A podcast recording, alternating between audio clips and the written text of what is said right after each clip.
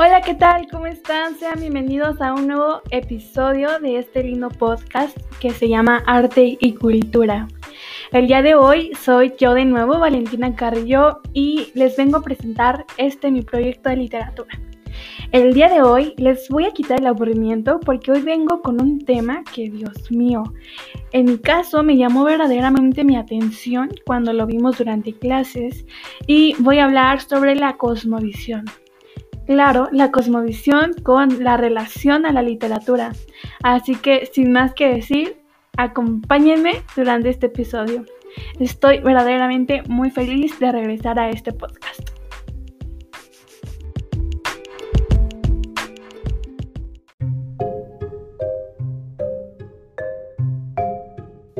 Empezaremos hablando sobre qué es la cosmovisión.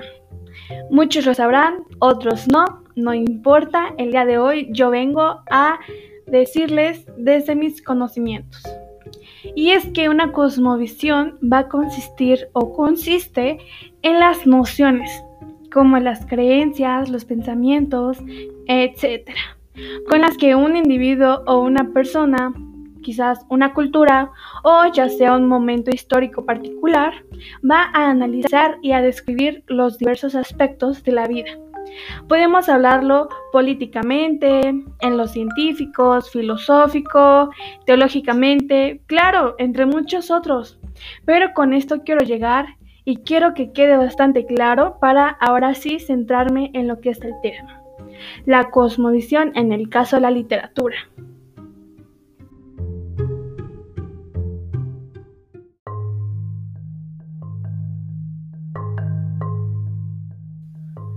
La cosmovisión en la literatura va a tener una relación, ya que van a tener un conjunto de nociones que nos van a permitir un cierto orden en los textos. Y así nosotros, los seres humanos, vamos a emplear para configurar su comprensión del mundo. Los textos ordenados van a responder a esa forma de comprender la realidad. Y claro, a la vez van a proyectar una nueva luz para retroalimentar ese orden de lo que ya existe. Algunas de las posibilidades para poder organizar los textos en diferentes cosmovisiones van a ser muy pero muy variadas.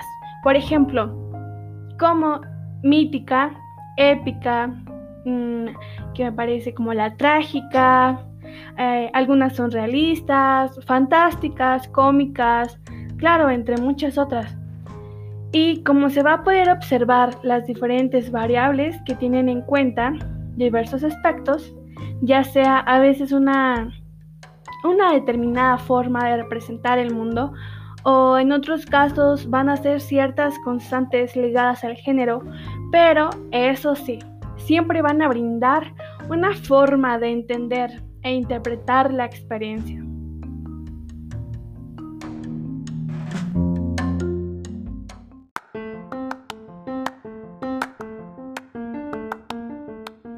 Una vez que ya les hablé sobre la relación que tiene la cosmovisión con la literatura y ya también haber mencionado lo que es la cosmovisión, quiero a continuación platicarles sobre, mm, ¿qué serán?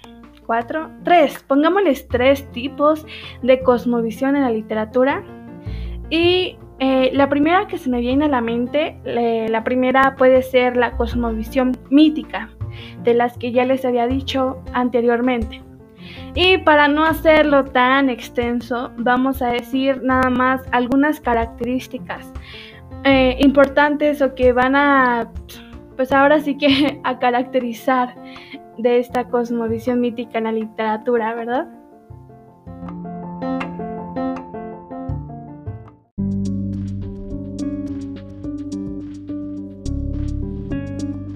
Así que sin más habladurías vamos a comenzar. La cosmovisión mítica eh, va a permitir poder, pues sí, agrupar todos aquellos textos que van a brindar una explicación sagrada, entre comillas, que está más allá de la lógica racional sobre la existencia del mundo, de los hombres y pues en sí de la vida natural y social. Las historias narradas suelen ser de carácter sagrado, ejemplares y significativas. Y claro, quiero explicarme, porque cuando digo la palabra sagrada es porque van a formar parte de las creencias del pueblo. Cuando menciono que son ejemplares, va a ser porque van a funcionar como un ejemplo para que los hombres se comporten de una manera muy determinada. Y la palabra significativa va a ser porque van a dar a esa cultura la razón de ser de su existencia.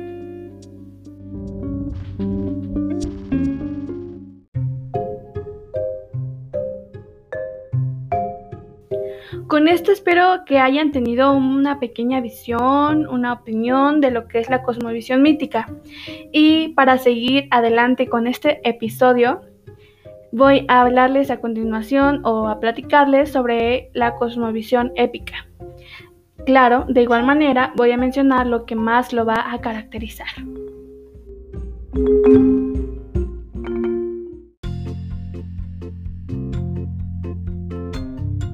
Así que la cosmovisión épica va a proponer una visión del mundo centrada en la figura de un héroe. Y claro, se va a centrar en las cualidades de este héroe, ya sean físicas o morales, que se van a resaltar de, pues, del héroe. Eh, esta cierta figura, este héroe, va a ser un ser humano y en muchas ocasiones va a ser hijo de un dios. Claro que se va a diferenciar de los otros mortales. Por lo general se van a distinguir por su fuerza, su coraje, sus valores, su determinación, eh, quizás su lealtad y sin dejar de lado, por supuesto, que también su inteligencia. El hombre va a creer que el héroe va a representar como una guía para el mismo pueblo y van a poner en juego las cualidades de ser un gran jefe. Los textos que van a pertenecer a esta cosmovisión van a proponer que el héroe va a estar a través de una serie de diferentes pruebas que lo van a desafiar y que deben superar para su propia transformación y dando ejemplo al pueblo.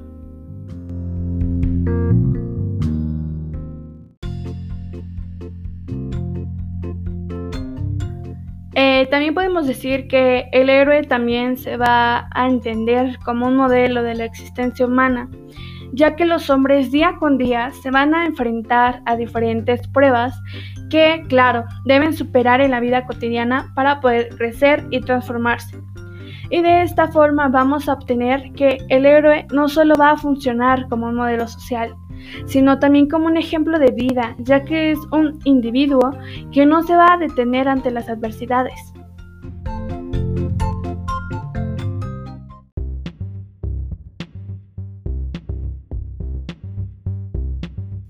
Y cómo ven allá para no atarantarlos con tanta información y que verdaderamente entiendan y comprendan este tema que realmente vaya que viene siendo muy importante en la literatura y que realmente no lo vemos tanto, pero ya que es una cosmovisión, son nuestras propias creencias, nuestra propia opinión de la realidad del mundo y claro, tenemos que ponerle bastante pues ahora sí que interés para poder comprenderlo. Eh, ¿Cómo van por allá? Eh, tomándose alguna bebida, escuchando este podcast, no sé.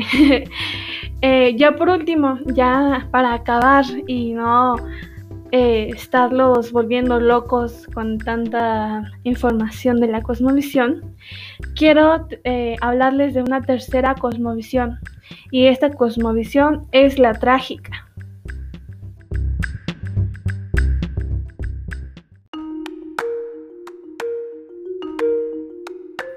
Bueno, ahora sí, por otro lado, tenemos que la cosmovisión trágica va a pues a proponer una mirada distinta a los hechos terribles que van a arrasar con la vida humana, como ciertas circunstancias dolorosas quizás como la guerra, eh, la enfermedad y también la muerte.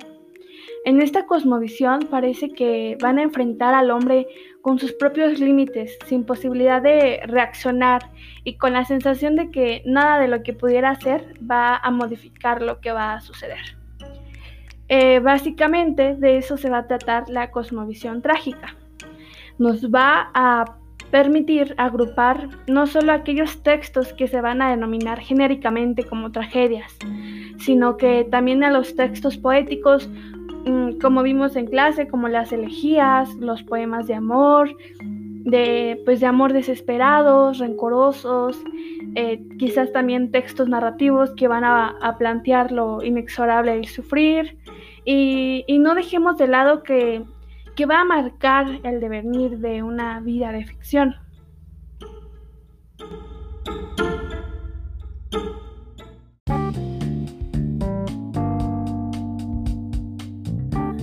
Y pues ahora sí, espero que no se me estén aburriendo porque de verdad que esto es muy interesante y claro que siempre es bueno aprender un poquito de arte y cultura.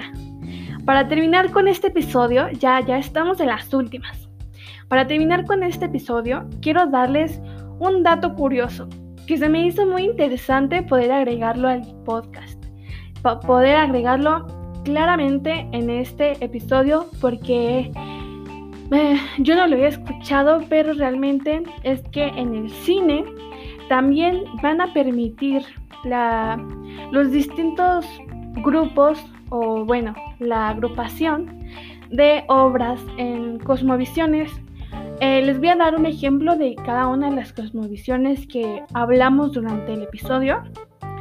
Y, por ejemplo, en el 2006, la película llamada Apocalipto va a ser ambientada en la cultura maya. Va a narrar el rito de la Guerra Florida y el declive de la civilización americana. Esta película va a estar planteada con una cosmovisión mítica de la realidad. Por otro lado, tenemos eh, otro ejemplo que va a ser la película 300. Así se llama, ese es un nombre, 300. Que se estrenó en el 2007 y esta película va a, reproducir el episodio histórico en que los espartanos se van a enfrentar a los persas. Esta película podría ser agrupada junto con otras dentro de la cosmovisión épica. Y ya, para acabar y como un tercer ejemplo tenemos la película subtitulada como La elegancia del erizo, que se lanzó en el año 2009. Esta película va a narrar el encuentro de un hombre y una mujer maduros que van a descubrir el amor, hasta que en un accidente va a acabar con la vida de uno de ellos. Y claro, aquí es más que obvio que está la cosmovisión trágica. Esta es mostrada en la película a través de una línea muy particular. Y pues ya, para acabar y para no alargar tanto este episodio que realmente, verdaderamente y realmente lo disfruté. Así que vamos a darlo por acabado. Espero que lo hayan disfrutado tanto como yo, tanto que les mencioné poder haber regresado a este lindo podcast. Eh, tengo una emoción regresar a la escuela, regresar con todo. Eh, quiero pues agradecerles por escucharme y ya saben, si quieren seguir escuchando este nuevo podcast de arte y cultura, dale seguir y estén pendientes de cada episodio. Eso es todo por mi parte, espero realmente haberlos eh, dejado de lado del aburrimiento eh, y haber aportado, claro, un poco de conocimiento sobre la literatura, sobre lo que trata este podcast de arte y la cultura. Nos vemos en otro podcast y esto es todo por hoy, así que chao, muchas gracias.